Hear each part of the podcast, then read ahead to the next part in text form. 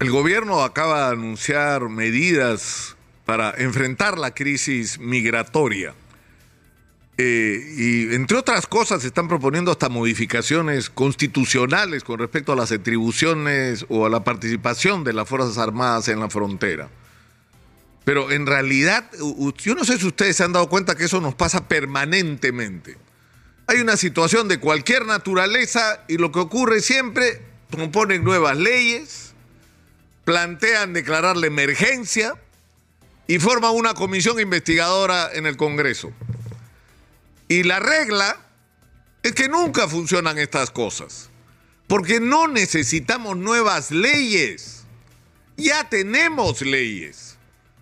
Hay que cuidar la frontera, por supuesto que hay que cuidar la frontera y no hemos estado cuidando la frontera.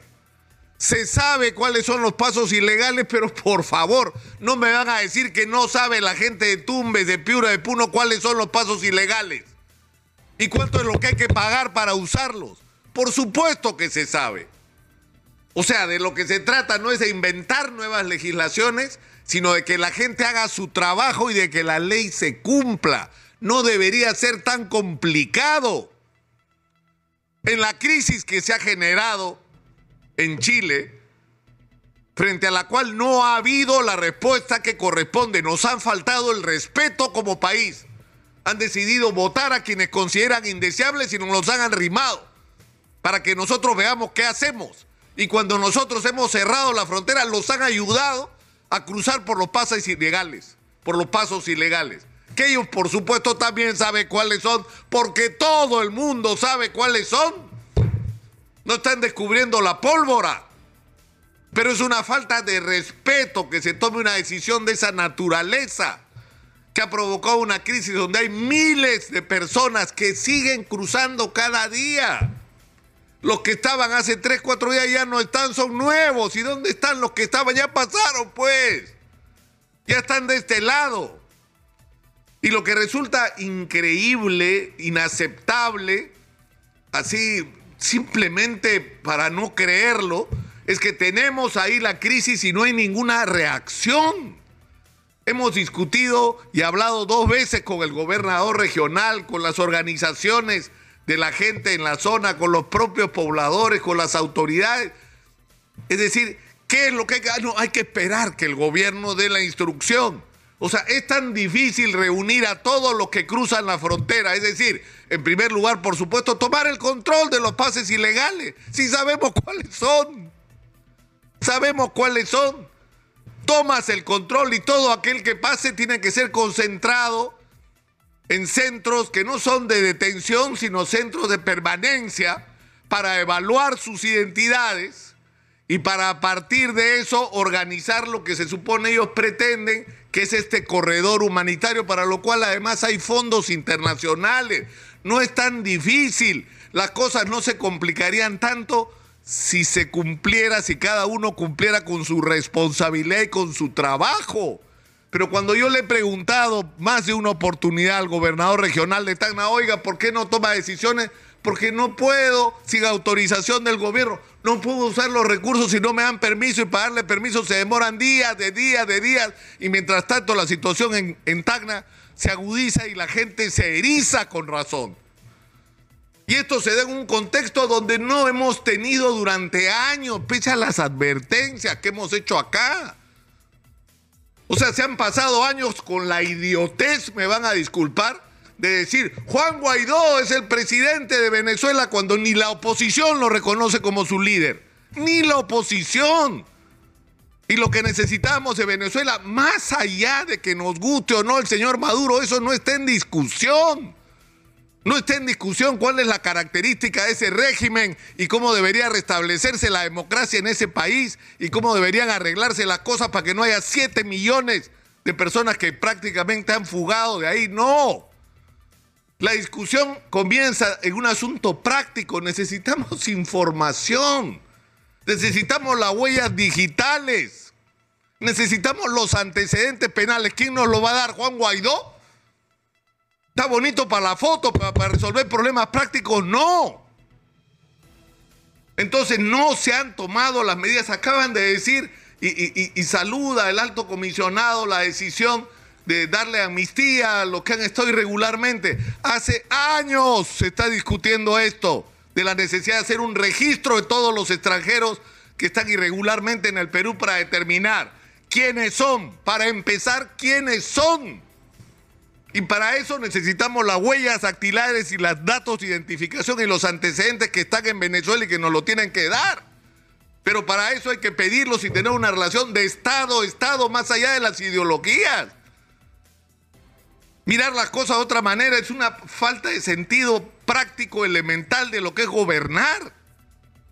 Pero junto con eso, identificando quiénes estas personas, vamos a saber quiénes nos pueden ser útiles para construir el Perú con el que soñamos. Y que los políticos ya no tienen sueños, ellos tienen ambiciones, simplemente quieren plata. Pero los sueños de la inmensa mayoría de peruanos que podemos compartir con esta gente si está dispuesta a comprometerse con nosotros. En segundo lugar, nos va a permitir saber quiénes quieren volver para organizar el regreso a su país. Y en tercer lugar, nos va a permitir saber quiénes tienen antecedentes o quienes simplemente no quieren registrarse porque quieren mantenerse ocultos, porque tienen, por supuesto, algún antecedente que no nos permitiría admitirlo acá y nos haría expulsarlos. Entonces, eso nos va a permitir organizar, pero esta discusión tiene años, años y no se ha hecho nada. Es, inaceptable que nos haya pasado lo que nos ha pasado con el tema venezolano, lo que nos está ocurriendo hasta el día de hoy. Y por supuesto que hay que tener una política exterior como país, no ideológica. Los venezolanos tienen que resolver ellos sus problemas. Y ahí me permito tener una opinión. El señor Maduro está donde está no por sus méritos no por su fuerza, sino por la incapacidad de, la de los políticos de oposición de juntarse, de tener una política común y tener una sola alternativa. No son capaces de hacer eso. Pensaban que Maduro se caía, se caía y ya se estaban acuchillando a ver quién iba a heredar el gobierno y no habían terminado el capítulo de sacarlo. Y ellos son en gran medida la gente de oposición en Venezuela responsable de esta situación porque le quitaron la esperanza a los jóvenes que estaban por miles en la calle protestando, buscando una alternativa y no se la dieron, por andar divididos entre ellos, por poner por delante sus ambiciones individuales y no el interés colectivo de la nación. Pero eso es otra discusión. Felizmente se están abriendo los caminos.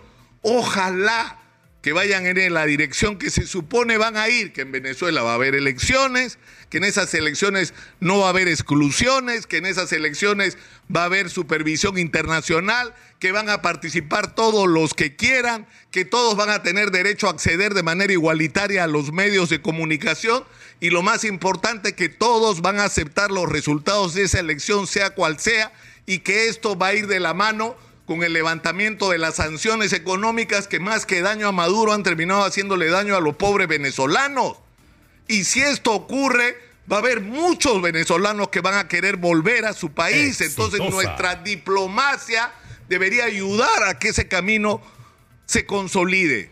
El camino de la solución política a la crisis social de Venezuela que permitiría el regreso de muchísimos, pero hay otros que no van a querer regresar, porque ya hicieron familia en el Perú, porque ya consiguieron una chamba en el Perú, porque ya tienen una vida, porque además uno viene al Perú y se enamora pues de este país. Se enamora de este país como le ha pasado a muchos inmigrantes.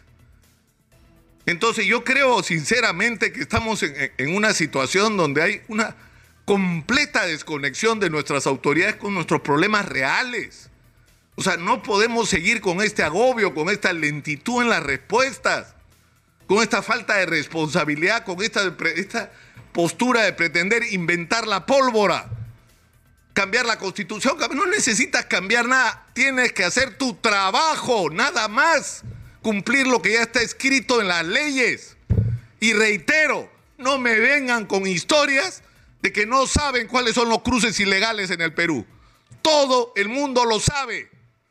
Hay cruces de personas, hay cruces de contrabando, hay cruces de droga y todo el mundo sabe cuáles son y hay precio por cruzar esos pases ilegales. Ahí también hay un problema de corrupción. O sea que no vengan con historia que vamos a ver cómo hacemos para cerrar la frontera cuando hace rato se sabe lo que hay que hacer. Soy Nicolás Lucar, esto es Hablemos Claro, estamos en Exitosa, la voz que integra al Perú.